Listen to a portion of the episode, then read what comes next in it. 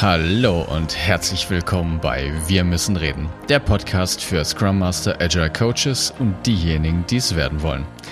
Hier geht es um die Themen Organisationsentwicklung, Arbeiten in agilen Teams, der Umgang mit Komplexität und Leadership. Es geht um deine Fragen aus deinem konkreten Alltag und wir geben dir Denkanstöße.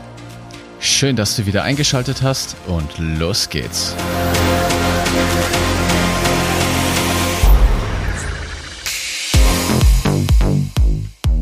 Einen wunderschönen guten Tag zusammen, wieder in einer neuen Woche und bei mir der liebe Martin.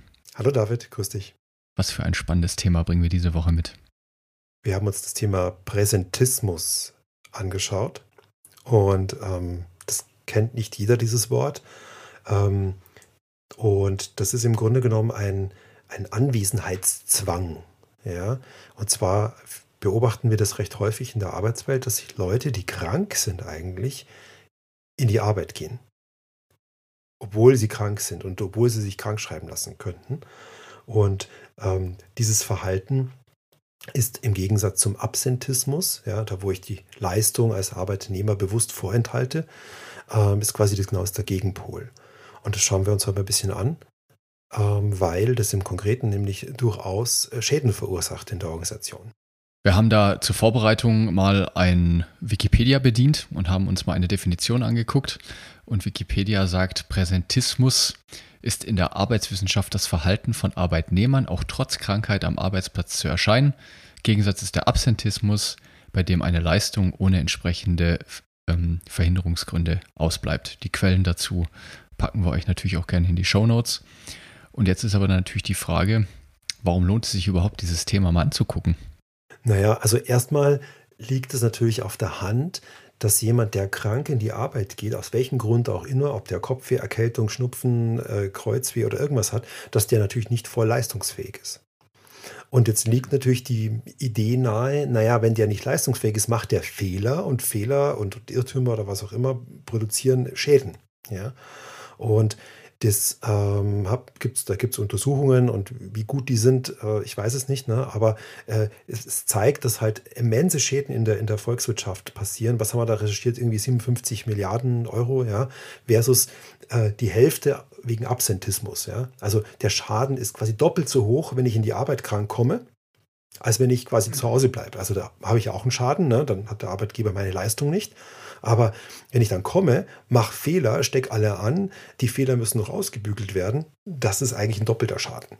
Ja, und deshalb sollten die Unternehmen eigentlich erstmal ein Interesse haben, äh, rein aus wirtschaftlicher Sicht. Gar nicht mehr aus moralischer oder aus, aus irgendwelchen anderen Aspekten, nur, nur aus wirtschaftlicher Sicht, dass kranke Leute auch zu Hause bleiben und sich auskurieren. Ja, und die Zahlen muss man sich mal auf der Zunge zergehen lassen. Ne? 57 Milliarden versus 26 Milliarden.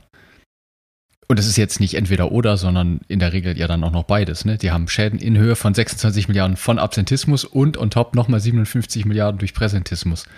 Das ist schon enorm. Ja. Und Problem ist natürlich immer, wie, wie misst man sowas, ja? Oder wie, wie, wie groß ist denn der Schaden bei sowas dann? Ne? Und oft ist das gar nicht bezifferbar, weil natürlich das irgendwie sich unterschleift und, und man gar nicht das merkt und dann merkt man es erst sehr viel später. Also ich denke mal, dass die Dunkelziffer, die da ist, sehr viel größer ja. ist. Ja, also wenn jetzt einer einen Fehler macht, dann bügelt es der Kollege aus und dann merkt es keiner. Das wird ja nicht getrackt. Ja, so, ah, da wurde jetzt ein Fehler gemacht, du hast das mit deiner einer Stunde Arbeit ausgerechnet, okay, fertig. Ne? Also, das heißt, äh, vermutlich ist die Dunkelziffer dann noch sehr ja. viel höher. Ja. So, jetzt natürlich der aufmerksame Zuhörer und aufmerksame Zuhörerin könnte sich ja fragen, gut, jetzt steht hier irgendwie zwei Organisationsentwickler, Agile Coaches, Scrum Master und erzählen irgendwas über Krankheit. Warum steht es denn in irgendeinem Bezug überhaupt? Natürlich, Martin hat schon gesagt, es hat natürlich was mit der Leistung zu tun, mit der Leistungsfähigkeit. Aber ich möchte hier auch nochmal betonen, sich bewusst zu machen, dass der Arbeitsvertrag ja eine, eine, eine Kopplung ist, die der Mitarbeiter an das Unternehmen bindet. Das ist eine Leistungsbeziehung wo Geld gegen Zeit getauscht wird. Letztendlich, stark vereinfacht, ist es der Deal. Und der ist beidseitig kündbar. Das heißt, der Arbeitgeber kauft deine Arbeitskraft, deine Leistung in Form von Zeit ein. Und wenn man natürlich nicht leistungsfähig ist, wegen Krankheit oder sonstigen anderen Sachen, dann ist natürlich dann relativ schnell die Frage, warum sollte man dich denn jetzt eigentlich noch dafür bezahlen oder nicht? Weil es ist ja eine Leistungsbeziehung. Ich kaufe deine Zeit ein. Ja.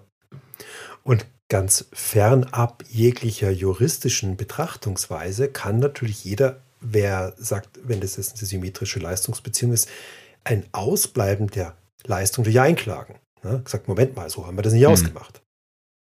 Und da greift natürlich jetzt das Arbeitsrecht sehr stark ein und ähm, was da erlaubt ist und was nicht erlaubt ist. Aber ähm, die Frage ist, ne, was ist ein Ansprechpartner? Also wenn jetzt jemand mit ein bisschen Schnupfnase in die, in die Arbeit kommt, also vor Corona war das durchaus üblich, ne? Ja. ja also total klar. Und äh, dass der dann vielleicht nicht Vollgas gibt an dem Tag, ist auch klar.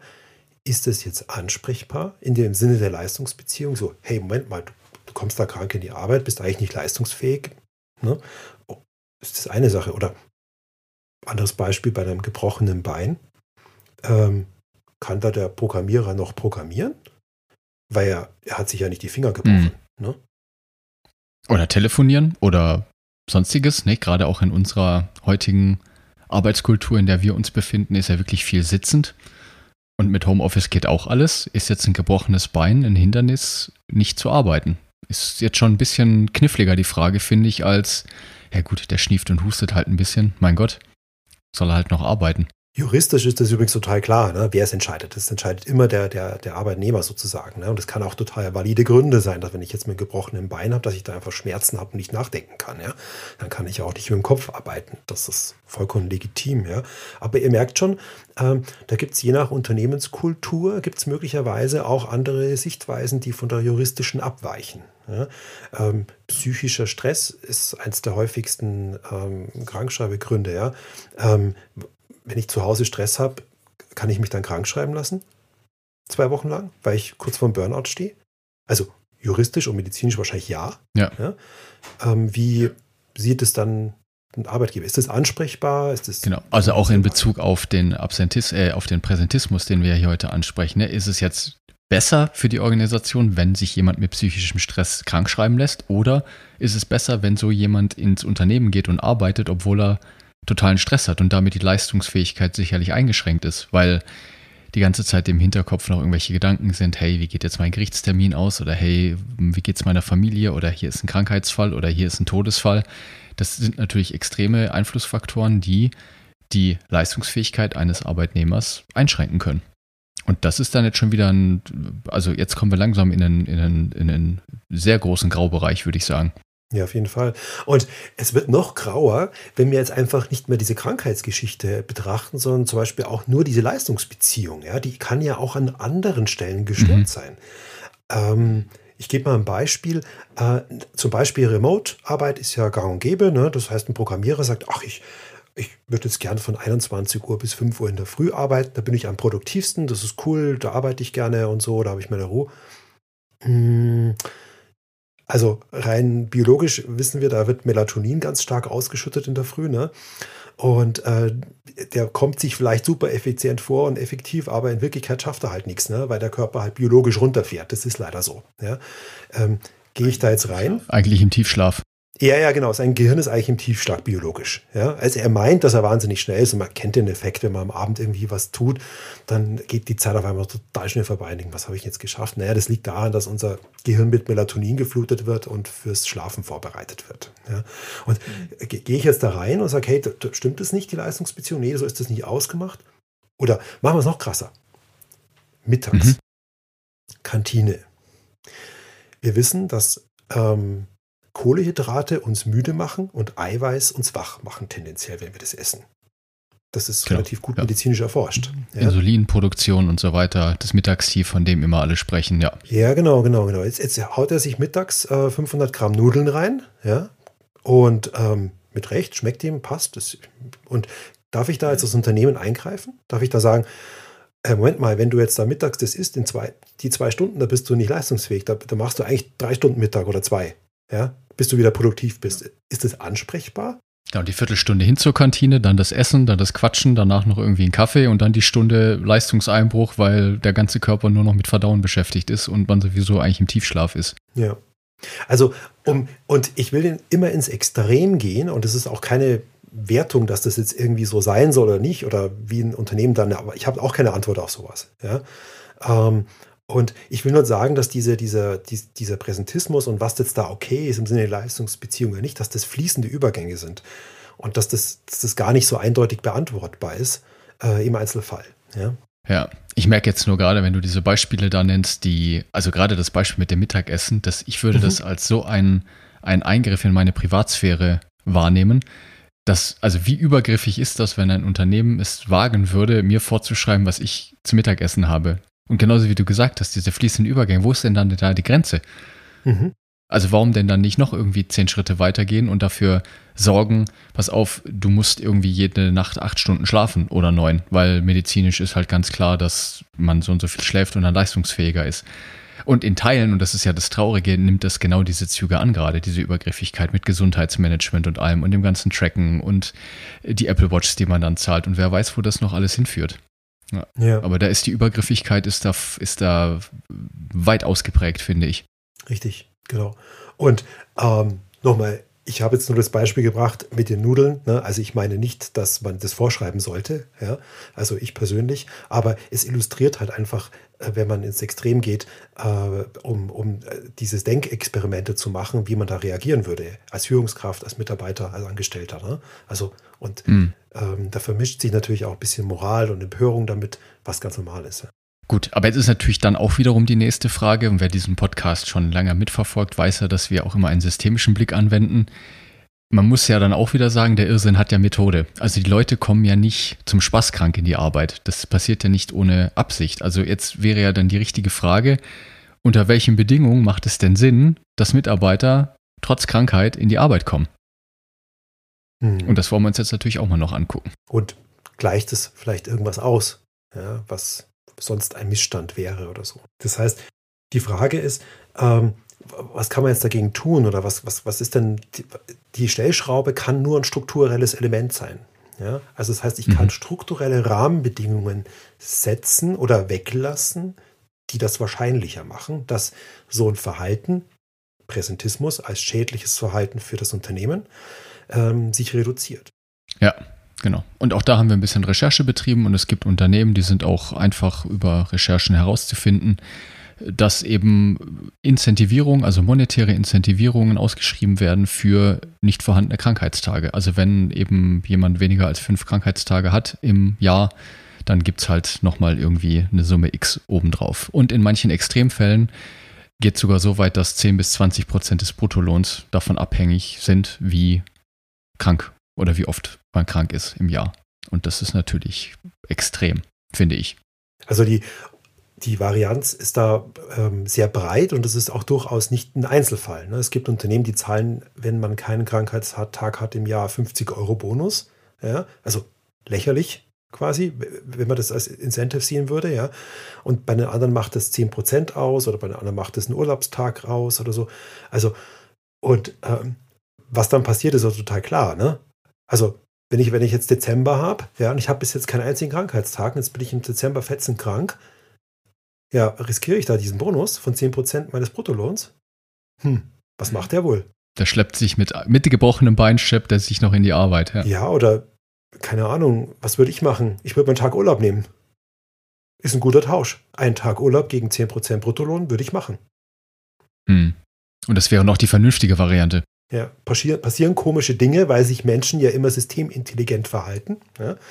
Also die verhalten sich so, wie das System sich vor, vorgibt. Und das ist so eine Praktik, die muss man einfach weglassen. Ja? Einfach ersatzlos streichen. Ja. Was haben wir noch herausgefunden? Was sind noch Dinge, die man nicht tun sollte oder Strukturelemente, die sich negativ auf den Präsentismus auswirken? ein etwas äh, softeres Strukturelement, was äh, teilweise auch Einfluss in die, in die Kultur hat und ganz stark gekoppelt ist an den, an den Unternehmer zum Beispiel, dass der Unternehmer sein eigenes Engagement, was er an der Firma hat, äh, auf die Mitarbeiter überträgt. Und vergisst, dass das ja Festangestellte sind und keine Unternehmer, die das Risiko tragen wie er. Ne? Also er kann gerne 80 Stunden die Woche arbeiten, damit er seinen Laden im Schuss hält. Es zu erwarten von seinen Mitarbeitern ist möglicherweise eine nicht so passende Einstellung. Und das vermittelt er natürlich mit, mit, mit Vorbildfunktion, mit informellen Erwartungshaltungen und so weiter. Das, das, das durchströmt diese Firma, wenn dieser Gedanke von dem Chef so ist. Ja. Also hier die eigene, an die eigene Reflexionsfähigkeit appellieren und sagen, hey, in welcher Rolle bin ich unterwegs, was wird von mir eigentlich erwartet und was nicht. Gerade in größeren Unternehmen sind ja auch Verträge, Arbeitsverträge mit Führungskräften ganz anders gestaltet als die von Mitarbeitern, die eben keine Führungsverantwortung haben. Also gerade in Bezug auf äh, Stunden, All-In, variabler Anteil etc. Und hier diesen eigenen Anspruch oder die eigenen Aufgaben auf andere zu übertragen, ist gefährlich und fördert so ein Verhalten. Ganz genau. Was wir auch oft hören dann, sowas, ja, ich, ich muss in die Arbeit, ich bin der Einzige, der das tun kann. Ja, ja, das ist hm. schon richtig, aber das ist eine entscheidbare äh, Sache, ja. Ob es nur eine Person gibt, die das tun kann. Das kann man entscheiden. Sag, pass auf, ab morgen, äh, hier, ich stelle jemanden ein oder du kommst mal her, setz dich neben ihn hin, schau, dass du das lernst. Äh, jetzt seid ihr zu Der zweit. berühmte Busfaktor. Ja, genau, genau. Und das ist Managementaufgabe, ne? Ganz klar. Also dafür zu sorgen, dass eine gewisse Redundanz im System herrscht und nicht einzelne Sachen komplett ausfallen können, wenn einzelne Mitarbeiter nicht mehr anwesend sind. Sei es aus Krankheit, im Extremfall Tod oder äh, anderen Sachen. Da muss gegengesteuert werden. Tatsächlich in dem Fall Steuerung. Ja. Und der Mitarbeiter, den kann man da keinen Vorwurf machen, weil der handelt im Sinne der Wertschöpfung natürlich wieder systemintelligent. Sagt, ich bin der Einzige, ich muss das jetzt machen. Das ist im Sinne der Wertschöpfung darf man ihm dankbar sein. Ne? Aber ja. ähm, äh, ist es eine blöde Idee aus unternehmerischer Sicht also einfach ein Risiko. Und pflichtbewusst, sehr pflichtbewusste Handlung, ne? zu mhm. sagen, hey, das Team ist auf mich angewiesen, ich muss das jetzt machen. Und. Gut, auf der anderen Seite, um das noch zu ergänzen, kann man natürlich auch sagen, ich glaube, es gibt auch das andere Extrem, dass sich manche Menschen zu wichtig nehmen und glauben, sie wären unersetzbar und das Team bräuchte sie und es würde wahrscheinlich auch ohne sie gehen. Also das wäre jetzt das andere Extrem. Auch das ist Führungsaufgabe. Wenn ich da einen Entwickler habe, der ähm, die Architektur an sich zieht und äh, da auch Spaß dran hat, dass er der Einzige ist und es bestimmen kann, ist das total aus persönlicher Sicht total verständlich. Aber das ist Führungsaufgabe, das redundant auszulegen. Das stimmt.